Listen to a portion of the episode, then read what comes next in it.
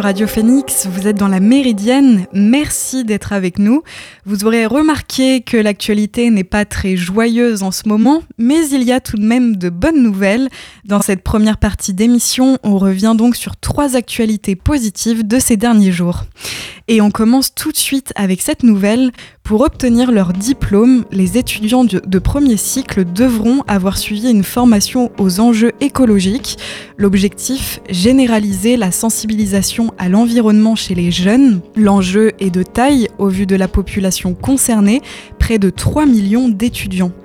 Jeudi 20 octobre, la ministre de l'Enseignement supérieur et de la Recherche, Sylvie Rateillot, a fait part de sa détermination devant un public de chefs d'établissement, d'enseignants-chercheurs et d'étudiants réunis à l'Université de Bordeaux. Cette décision d'intégrer plus concrètement la transition écologique dans l'enseignement supérieur fait suite aux recommandations émises par le paléoclimatologue de l'Académie des sciences, Jean Jouzel, et le directeur de l'Institut de transition environnementale, Luc Abadi, dans leur rapport paru en février 2022. Les deux spécialistes avaient avancé l'idée d'une formation obligatoire pour que, je cite, tous les étudiants, y compris ceux qui sortent du système, quel que soit leur niveau, aient reçu un socle minimum de connaissances tout en sachant qu'ils pourront ensuite aller plus loin au cours de leurs études. Cette disposition devrait prendre effet au plus tard à partir de 2025. Le programme de ces cours se fondera sur un socle commun de connaissances globales et pluridisciplinaires qu'il reste encore à définir comme indiqué par Actu Environnement. Il devra être acquis et conditionnera l'obtention d'un diplôme de premier cycle.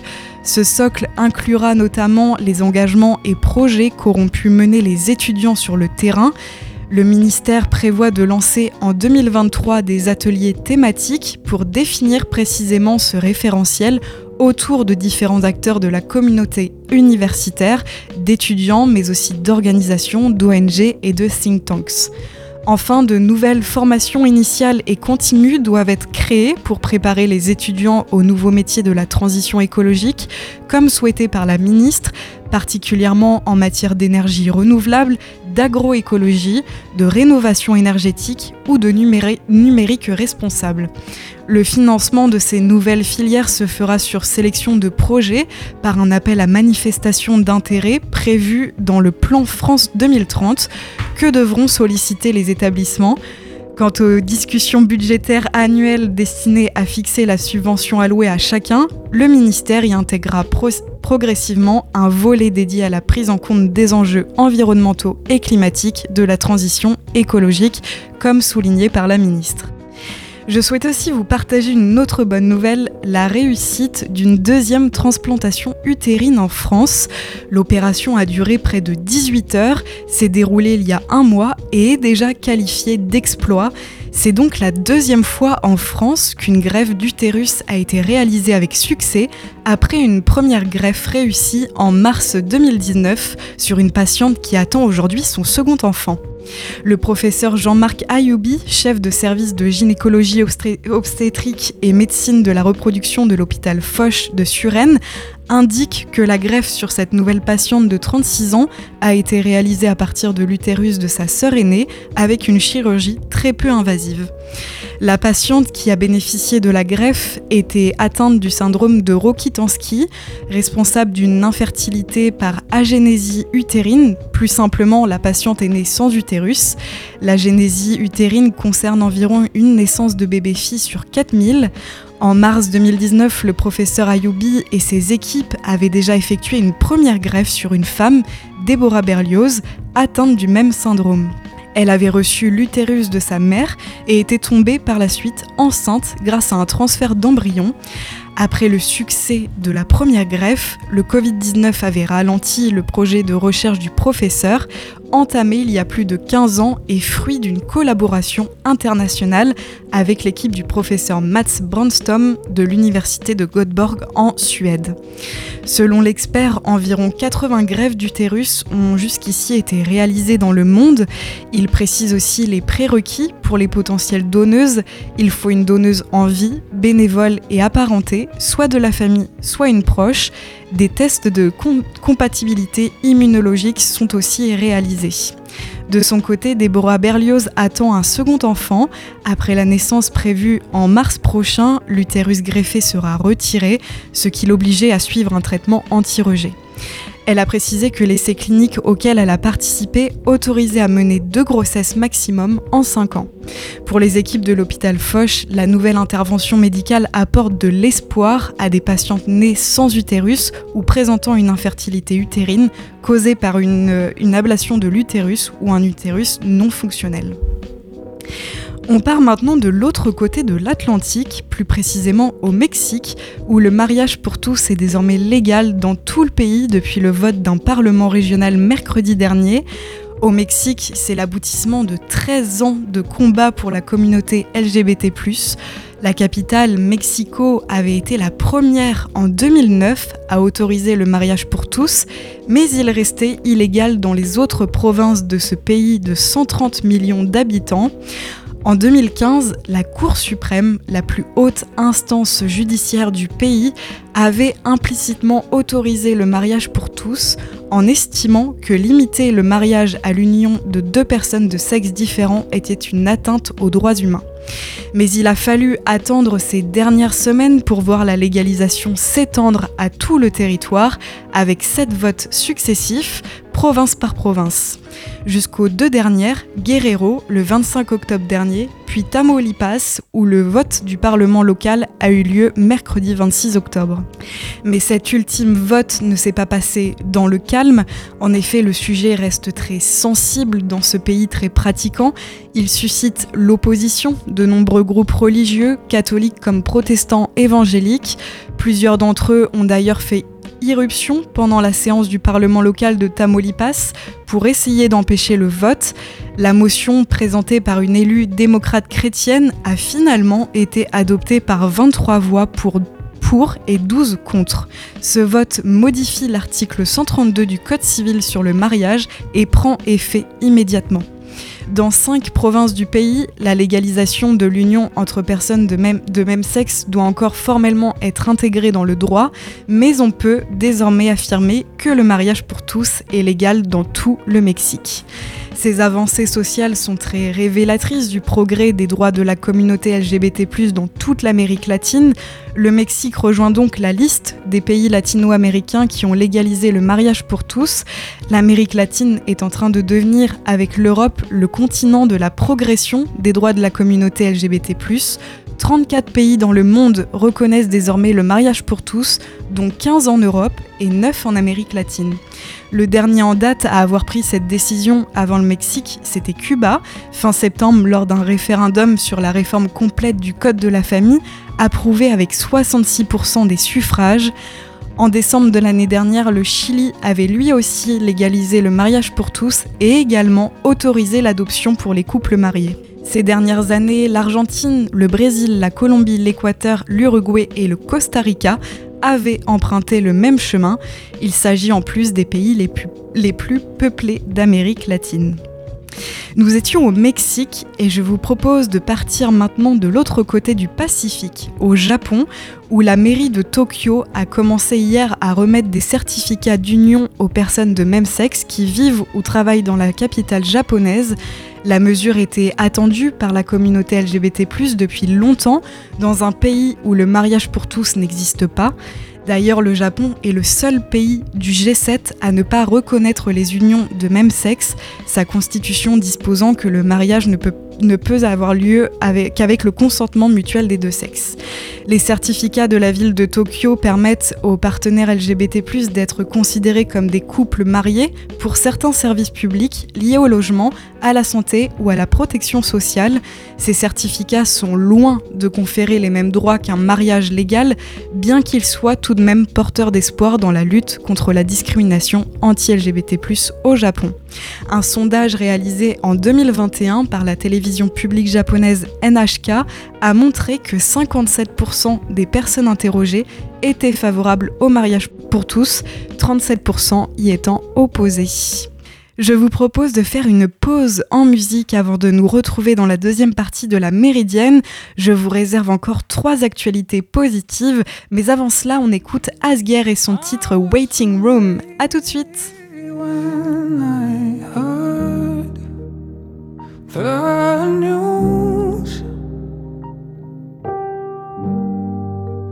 My brother called me up from the down waiting room. I got a ticket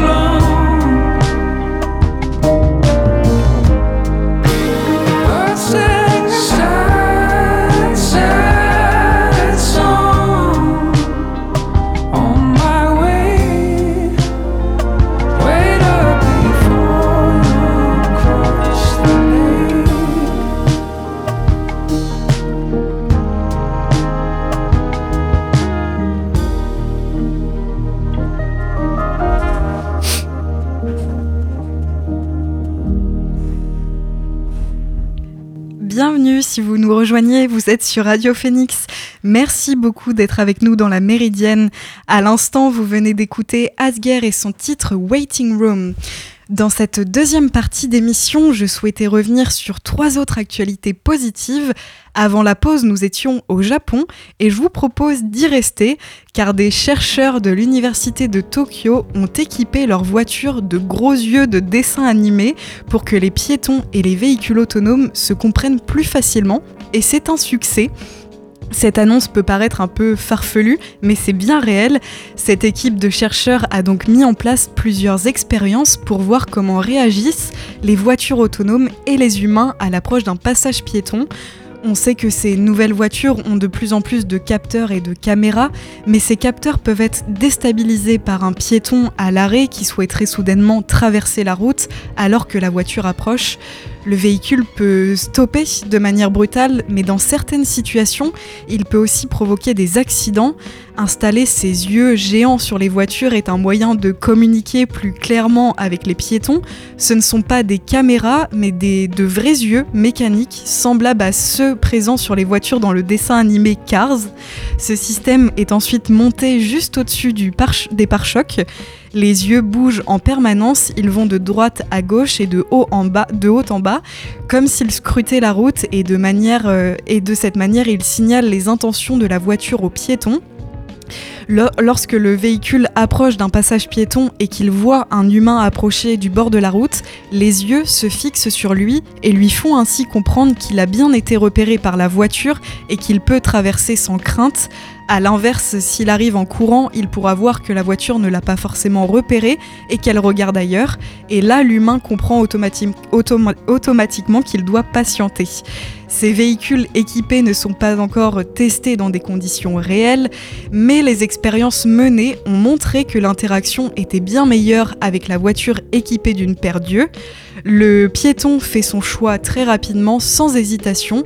En théorie, ça permettrait donc d'avoir beaucoup moins d'accidents. Par contre, question esthétique, c'est une toute autre affaire. On part maintenant aux États-Unis où les autorités ont autorisé la commercialisation d'une seringue pour stopper les hémorragies, donc les pertes importantes de sang qui peuvent aller jusqu'à causer la mort. Les seringues RevMedix contiennent un ensemble d'éponges faites de cellulose, mais pas que. Dans la composition des petites pastilles spongieuses, on retrouve aussi du chitosane, un revêtement antibactérien, mais aussi hémostatique. Un, objet hémostatique a pour la plupart du temps la capacité de stopper une hémorragie en contractant les vaisseaux sanguins pour combler une brèche. Le chitosane a une action coagulante. Il attire les plaquettes, les globules rouges et la fibrine présents dans la circulation artérielle pour accélérer le processus de fermeture de la plaie. Comme pour un certain nombre d'innovations, les tests passent par l'environnement militaire avant d'être éventuellement commercialisés au grand public. On peut alors se demander pourquoi une seringue de ce type peut bien se retrouver sur le marché. Eh bien, cette innovation vient répondre à la hausse des attaques à main armée qu'un certain nombre de pays, dont les États-Unis, subissent depuis 2016. En plus de ce contexte difficile, l'entreprise compte pallier le manque de personnes habilitées à produire des premiers soins efficaces. En bref, ce choix de commercialisation témoigne non seulement du manque de restrictions sur l'usage des armes à feu dans certaines parties du globe, mais aussi du manque de personnes en compétence d'agir en cas d'accident ou d'attaque. Bien que cette innovation soit conçue dans un contexte de dégâts volontaires, elle pourrait aussi porter secours dans de nombreux cas d'accidents, comme les accidents de la route ou une mauvaise chute dans un environnement potentiellement dangereux. Et pour terminer, on revient en France, à Paris plus précisément, où pour la première fois en France, des cours gratuits pour devenir QA tester ou testeur de jeux vidéo sont proposés par l'école de la deuxième chance à des jeunes sortis du système scolaire. Avenir en jeu est le nom de la formation que suivent cette trentaine d'élèves, âgés de 18 à 25 ans pour tester les jeux vidéo. Cité par France Info, Bérénice Paquier, coordinatrice chez Plain Lab, précise qu'un QA tester n'est pas un joueur de jeux vidéo. Un joueur de jeux vidéo joue pour le plaisir. Un QA tester est là pour être au service de la production du jeu. Cette étape est plus que nécessaire pour les 3 milliards de joueurs à travers le monde. Pour certaines grosses productions, il faut parfois plus de 100 à 200 QA testeurs avant que les jeux vidéo soient commercialisés. Après ce concentré de bonnes nouvelles, je vous propose de faire à nouveau une pause en musique avant de nous retrouver dans la dernière partie de la Méridienne. On reçoit Diane qui nous parlera d'histoire et elle nous réserve une anecdote pour le moins surprenante. Je n'en dis pas plus, on écoute Bibio et son titre Fools. A tout de suite.